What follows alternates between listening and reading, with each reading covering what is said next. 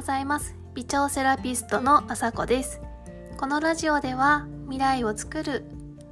心と体のセルフケアの情報を配信しています。今日はあの自律神経が乱れたらする3つのことについてお話ししていきたいと思います。そもそも自律神経が乱れたなってどんな時でしょうか？例えば眠れないとか、まあ、眠ったけどなんか疲れが取れなくて体がだるい。やる気も起きないとかあとはそうですねもう首とか肩こりがもう慢性的にあったりあとはもう生理周期が不規則な方というのももう自律神経が乱れてますよというサインです。他には心で言うともうネガティブ思考になりやすかったりなんかもうちょっとのことでイライラするとか、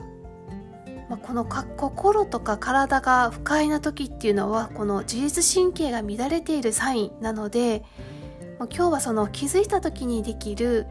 自律神経を整える簡単な3つのことを紹介していきたいと思います。毎日の生活の中に少し意識をして取り入れてほしいなという3つです。では早速いきます。まず1つ目。まあ、規則的に食べるということです、まあ、よく聞きますよね。けど毎回食べる時間がバラバラだとその不規則な生活っていうのはこの自律神経が乱れやすい原因になってしまうんですね。なので、まあ、仕事がシフト上乱れているんだとか、まあ、専業主婦なのでずっとお家にいるから好きな時間に食べれるからなんとなくお腹が空いた時にちょこちょこ食べてて、まあ、不規則とかっていうのもあるかなと思います。あのまあ、それぞれの皆さん生活スタイルがあると思うので必ず朝は7時昼は12時ですよというわけではなくって自分にとっての規則的な時間で OK です朝はいつも子供たちを送り出して8時過ぎにゆっくり食べてるんだってこと方は朝8時になので、まあ、お腹が空いた2時頃に食べるっていう方はもうその規則性を自分の中で作っていって規則的な流れで生活していくということです。そして2つ目です、まあ、適度な運動。これもよく聞きますよね。これはスポーツクラブに行ったりとか、まあ、家の中でやるとしても30分1時間しっかり時間をとってやらないというわけではありません。おすすめなのが自分の生活の中に、まあ、これならできるかなっていうのをハードルを下げてちょっとずつ取り入れてみるのがおすすめです。例えばもう仕事してて忙しいという方は、まあ、お昼ご飯の後少し散歩をしてみる。少し散歩をして向こうのコンビニまでコーヒー買いに行ってみようかなとかでも大丈夫です。少し歩いて一駅歩いてお買い物に行ってみたりいつもは車で行っちゃうようなところもちょっと歩いて行ってみようかなとか。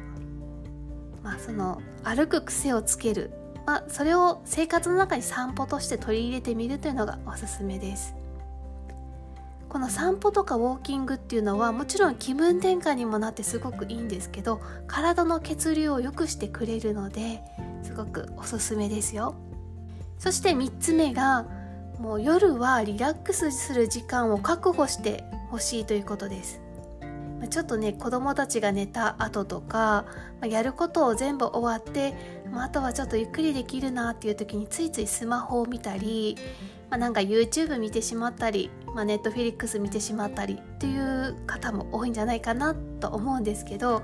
まちょっと自律神経乱れてるなっていうサインを感じたらちょっとパソコンとかスマホから離れてみましょう。この目の疲れっていうのが自律神経に直結してるんですね。だから目の疲れはもう自律神経が乱す原因の大きな一つになっています、まあ、どういうふうにして夜を過ごすのかというと少し部屋の明かりを暗めにしてみます、まあ、私はいわゆる天井についているようなライトは使わずに間接照明だけで夜は過ごすようにしてます。あとはキャンドルの光とかもすごくおすすめです。他にはもう心地よい音楽。あとは読書などもリラックス効果が高まります。時間が取れるという方はお風呂でゆっくり温まるのも眠りにつきやすくなるのですごくおすすめになっています。まあ、当たり前のことなんですけど、まあ、ついつい毎日忙しくて忘れてしまうっていうのが未来っていうのは今の延長線上にあるんですね。今日そして明日その今の一つ一つの積み重ねが未来につながってる。なので今そのままなんだか不快だなっていうまま進めば今と同じ未来が待っています。そして心は心と体ってつながっていてその心や体から出るサインっていうのはそうじゃないよこっちじゃないよとか無理してるよとかっていうサインなんですね。なのでこの不快だなとか不調だなっていうサインはほっとかずに見逃さずにちゃんと受け止めてもらいたいと思います。今日心地よく過ごせるように心と体。まあ本当に少しな意識で大丈夫です。整えていけば未来も心地いい未来に変わってくるんじゃないかなって言っています。今日の話は以上になります。最後まで聞いていただきありがとうございました。ではまた。